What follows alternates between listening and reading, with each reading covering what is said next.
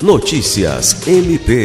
O Ministério Público do Estado do Acre, por intermédio do Centro de Estudos e Aperfeiçoamento Funcional e do Centro de Atendimento à Vítima, promove no próximo sábado, dia 29, às 16 horas, um webinar com o tema Roda de Conversa, Dignidade Humana e Realidades de Pessoas Trans.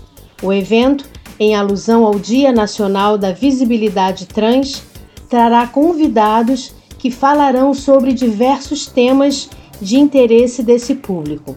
As inscrições estão abertas ao público em geral e podem ser feitas pelo site eventos.mpac.mp.br. Lucimar Gomes, para a Agência de Notícias do Ministério Público do Estado do Acre.